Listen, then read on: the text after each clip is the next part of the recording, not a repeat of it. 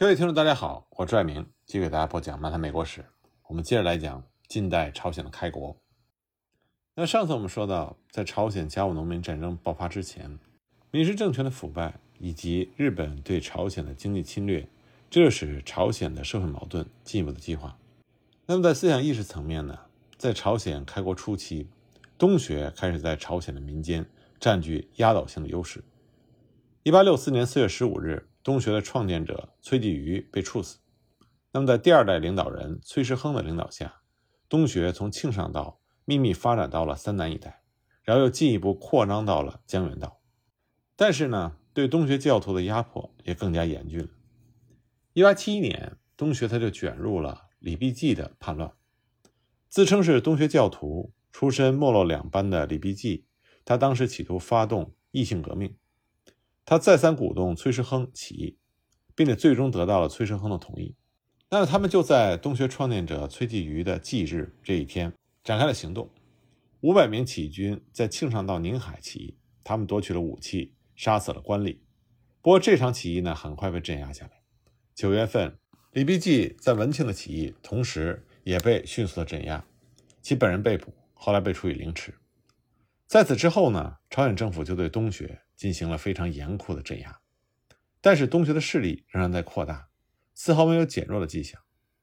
一八八零年和次年，东学的教典《东京大全》和《龙潭遗词》继续发行。与此同时呢，东学教徒整顿了他们的组织机构，实行包阶制，那就是地区小组织称为阶，上一级大组织呢称为包，阶的领导称为阶主，包的最高领导称为大阶主，副领导称为首阶主。包和阶下实行六任制，有教长、教授、督职、职纲、大正、中正，明确各级教徒的责任。那么，朝鲜开港之后，民众贫困的生活就加速了他们皈依主张万人皆真人的东学的进程。但这个时候呢，东学的领导者崔世亨，他只推崇守心正气的内省主义，他并不期待民众变革。对民众变革寄予希望的是异端派，其领导人呢，就包括后来领导甲午农民战争的全琫准。东学教育认为，服用仙药、诵读咒文，能够轻松地感应到释天王，也就是天灵。而异端派呢，则是大力推行这条教育。一八九二年阴历十月，异端派独自采取了非常大胆的行动，而其领导人徐章玉在这其中起了核心的作用。他们在中清道公州集会，向当时中清道的观察使赵炳士申诉，要求各郡停止横征暴敛，承认东学合法。赵炳士我们上集提到了，他在仿古令事件中就展现了儒教民本主义的风骨。不过他在东学教徒的眼里仍然是贪官，并且受到了指责。一直被弹压的东学教这个时候挺直了腰板，以全部教徒的这种声势。展开了为他们的教祖崔继瑜申冤的运动，同时呢，这也是让东学合法化的运动。一八九二年末，东学教徒在全罗道首府泉州的近郊就举行了数千人的集会，但是这样地方上的集会运动并没有取得令人满意的结果。第二年的一八九三年三月二十八日，东学教徒公然上书，以朴光浩为首的上书团八十人，在朝鲜景福宫光化门。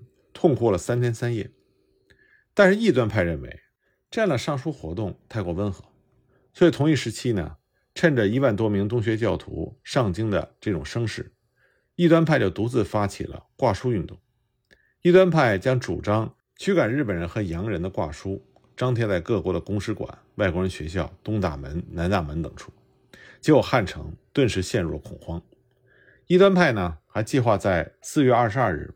发起攘夷行动，不容置疑的是，当时朝鲜民众的确是具有强烈的排外情绪。一八八八年，洋人诱拐、买卖幼儿、挖取心脏、眼珠用来做药、做汤，或者是用作拍照的素材之类的谣言，不断的在汉城扩散。由于外国人所带来的近代文明太过奇怪，所以在朝鲜人眼中，窝洋一体的欧洲人和日本人是难以捉摸又十分恐怖的存在。直到后来，美国、俄国、法国的陆战队进入汉城，这些流言才得以平息。异端派呢，就想利用汉城的这种对外不安的情绪，陷政府于困境。但是挂书这终究只是一种战术，并不是真正的攘夷。异端派虽然有强烈的反日情绪，但他们未必对普通的外国人抱有排外的意识。攘夷尚未实施，挂书事件很快就被平息下来了。之后呢，上书的那些东学教徒和异端派就返回了地方，他们分别在四月和五月在中清道和全罗道举行了两万人的集会。两次集会呢，都号召赤窝羊。反对地方官的横征暴敛，那么中清道的集会对政府采取了妥协的态度，可是全罗道的集会则展现出彻底抗争的姿态。异端派企图裹挟整个东学教，一举实现真正意义上的反政府运动。但是在政府军到来之前，中清道的集会就在宣抚使于允中的劝说之下解散了。至此呢，东学教内部的分裂已经无可挽回。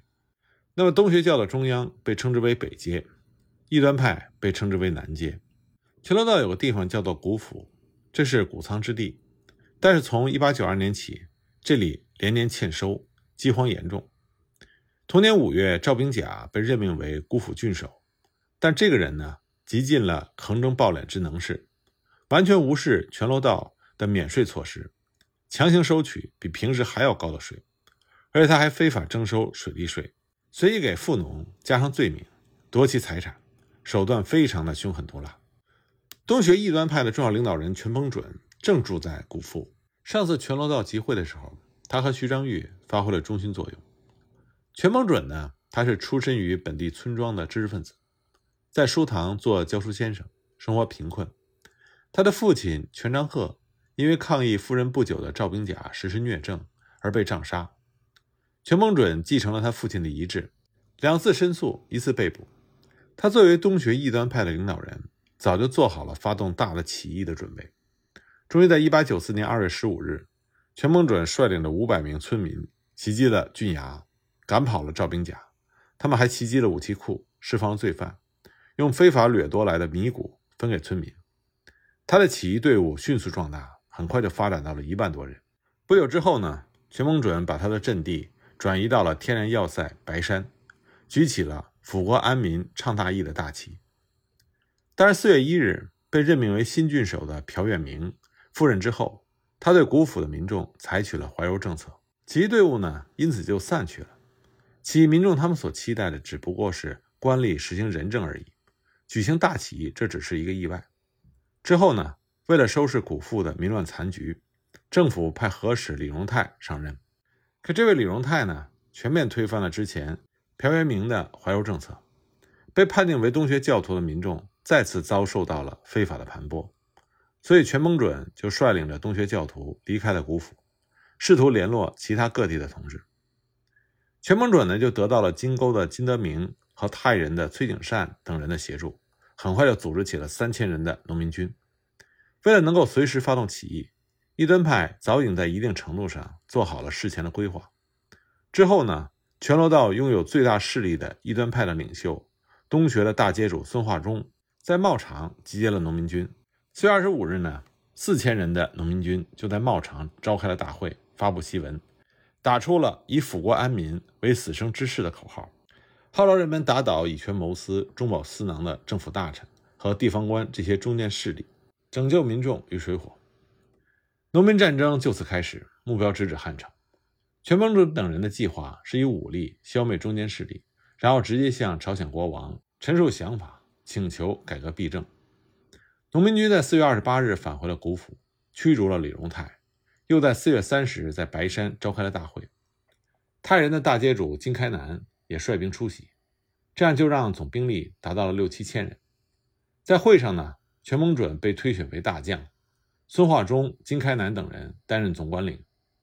徐章玉在中清道也组织起了农民军，等待全硼准部队北上。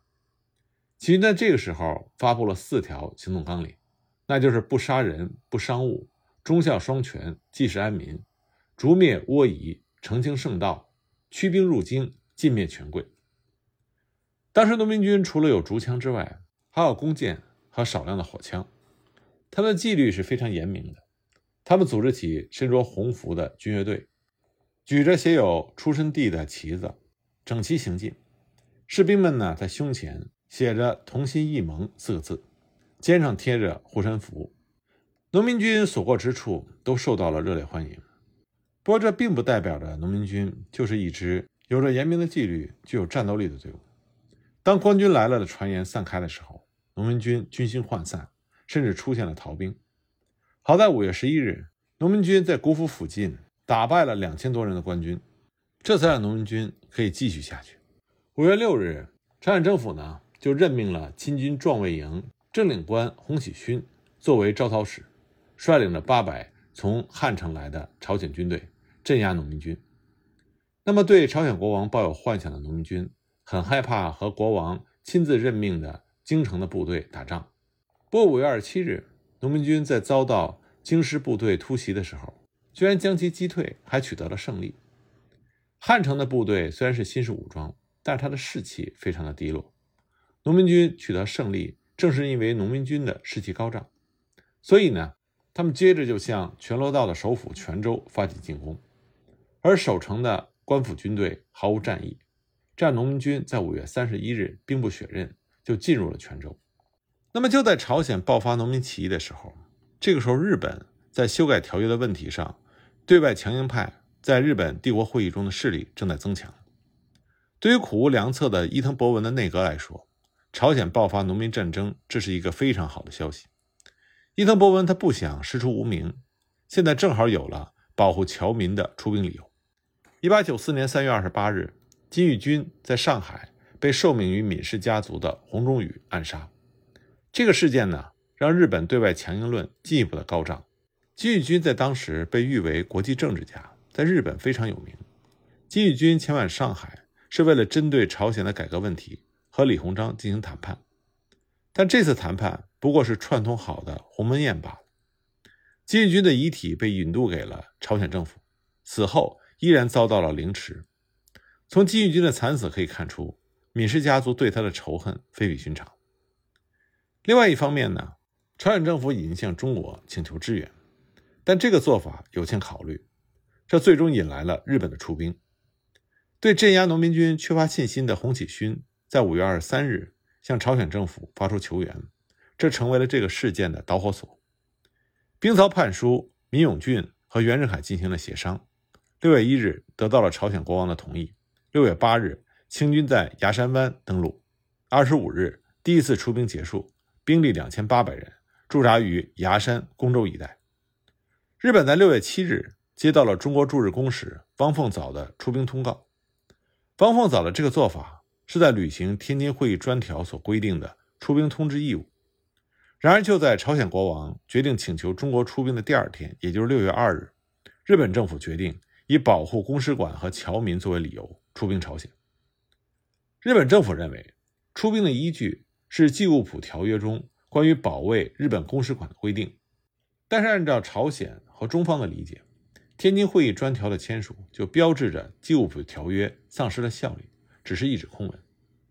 六月七日，日本向中国发出了出兵通知。十日，公使大鸟圭介率领着四百二十名陆战队的队员进入汉城。